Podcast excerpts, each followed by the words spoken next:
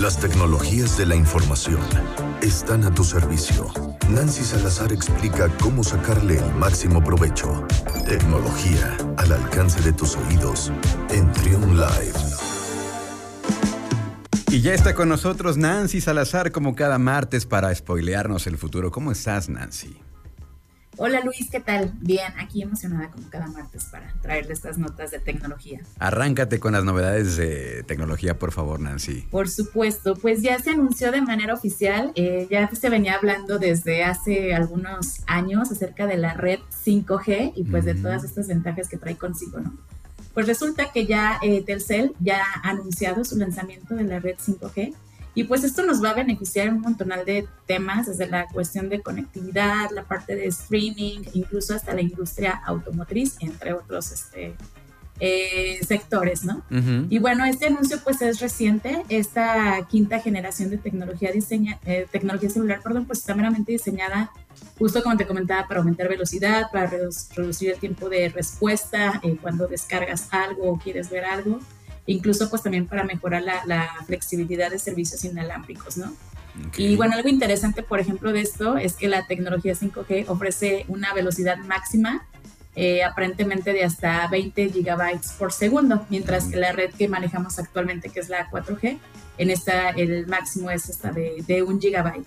Entonces, pues la diferencia pues está... bastante. Este, bastante, ¿no? De hecho, tengo un amigo en Ciudad de México que hizo una publicación al respecto porque ahí en Ciudad de México ya está implementada esta red y no está cañoncísimo en, en, cuántos segundos eh, te descarga algo que hoy en día pues todavía es muy tardado.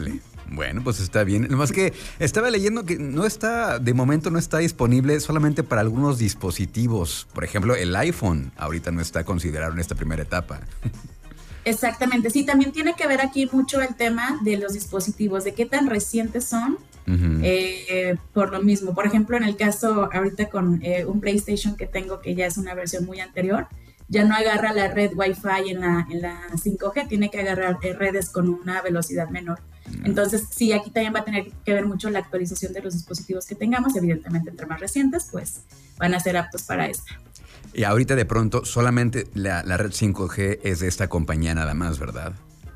Sí, fue la empresa que, digamos, que agarró este, este acuerdo y es a la que se le ofreció, se le ofreció pues la, inversión para poder echar a andar esta, este nuevo avance en cuanto a Red Wi-Fi se refiere. Así que qué pena por los demás. Qué pena por los demás y qué pena por los que no tenemos un dispositivo que vaya a funcionar con esto.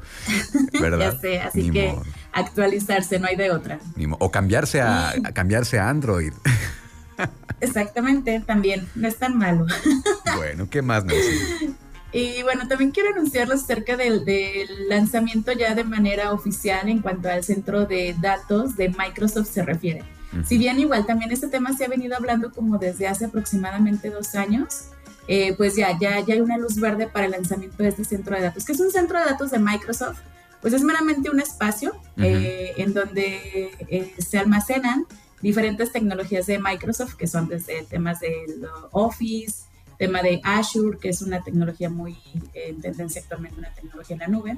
Entonces, en estos centros de datos se almacenan ese tipo de tecnologías para que puedan tener un alcance a otros eh, lugares del mundo, ¿no? En este caso estamos hablando de aquí de México. Okay. Entonces, aquí en México ya, ya hay este tipo de centros de datos, ya hay algunos instalados alrededor de, la República, entre ellos ah. está uno en Chihuahua, otro en Veracruz, otro en Chiapas, y bueno, y el que sigue se va a instalar aquí en Querétaro. Órale. Entonces, pues esto trae muchas ventajas porque al mismo tiempo estas empresas eh, traen la tecnología, claro, pero se preocupan porque las pymes y las empresas eh, ya más, más grandes pues se consoliden en la parte de transformación digital, ¿no? Entonces les proveen pues con la prueba de esa tecnología, los capacitan, eh, igual por consecuente pues empiezan a buscar más profesionistas que se preparen esas tecnologías, entonces pues es una buena inversión.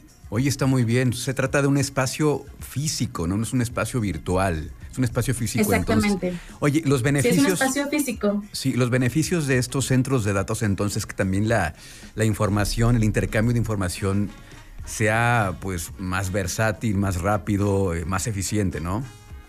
Exactamente, justo eso también es eh, parte de los objetivos de la instalación de este tipo de centros. Ah, qué bien, muy bien. Y hablando del tema de físico, este, fíjate que este tipo de, de, lugares abarcan lo que viene siendo tres canchas de fútbol. Órale. Para que te imagines la dimensión. Centro de datos de pues, Microsoft, muy bien. Así es, justamente es ese. Oye, y bueno, eh, dime. Tampoco Meta se quiere quedar atrás, también con sus tecnologías siguen implementando cosas, eh, siguen con esto del metaverso y ahora están preparando este traductor, ¿no? Exactamente, sí, en la semana pasada eh, Mark Zuckerberg hizo ahí una publicación en su Facebook precisamente acerca de la construcción de un traductor universal de idiomas pues si bien esta parte del idioma siempre ha sido como eh, algunas barreras pues para comunicarte con otras personas, ¿no? Pero acá lo, diferente es que eh, por parte de Meta no solamente están considerando pues ya como los, los, los idiomas como más comunes, ¿no? Más demandados, sino que incluso ya están queriendo atender eh, otros tipos de idiomas que se están quedando como, digamos, como descartados de este tipo de, de traductores, puesto que no son como tan populares, ¿no? Entonces, eh, Meta quiere ahí abarcar eh, todos estos idiomas que según ellos calculan que es más o menos como el 20% de, a nivel mundial que de idiomas que no se han cubierto totalmente por, por algún traductor. Entonces, eh, quieren atender justamente estos sectores con la finalidad, pues, de que eh, aprendan también estas tecnologías, pues, estos idiomas un poco descartados y que por consecuente, pues, que ningún eh, idioma se quede atrás, ¿no? Entonces, pues, están haciendo esto, parte del, del, del, desarrollo de esta implementación, pues, es construir sistemas que traduzcan directamente el habla en tiempo real de un idioma a otro sin la necesidad de que haya un componente escrito como intermediario, ¿no? Ah, Entonces, pues está interesante principalmente pues em, viéndolo desde el tema de, hoy en día con esta cuestión como del metaverso y que evidentemente pues ya puedes conectarte como más eh, cercano con otras personas y que hablen otros idiomas diferentes al tuyo. Entonces, pues es parte como de las ventajas. Y pues también por la parte inclusiva, ¿no? De, no dejar a nadie atrás en cuanto a idioma se refiere y pues eh, tenerlos todos aquí en, este radar en cuanto de traductores.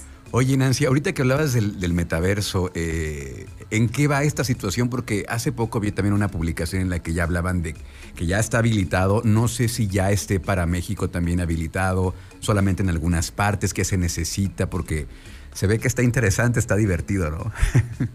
Sí, hasta ahorita solamente están en sus pruebas beta en lo que, ah, en lo que es, es, en cuanto a meta, pero Existen otras plataformas que ya están creando sus propios eh, universos, sus propios metaversos, y que igual este, puedes eh, tú ya crear tu cuenta desde ahorita y demás. Algo que sí es muy específico del momento de crear cuentas en este tipo de, metaversos.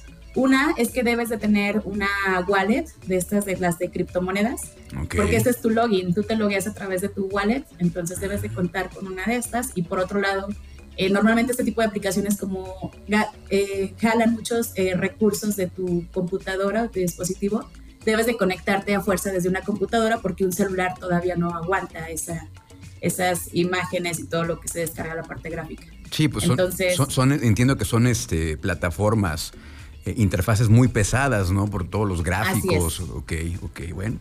Pues entonces estaremos sí, existe una que se llama Decentraland. Ahí ya pueden ustedes, si quieren, eh, tener como este primer acercamiento con esos metaversos. Y pues está, está interesante en el asunto. Sí, y, cada vez, y cada vez lo vemos más, ¿no? Y cada vez más empresas se interesan de manera comercial en el metaverso también, todas las transacciones que habrá por ahí.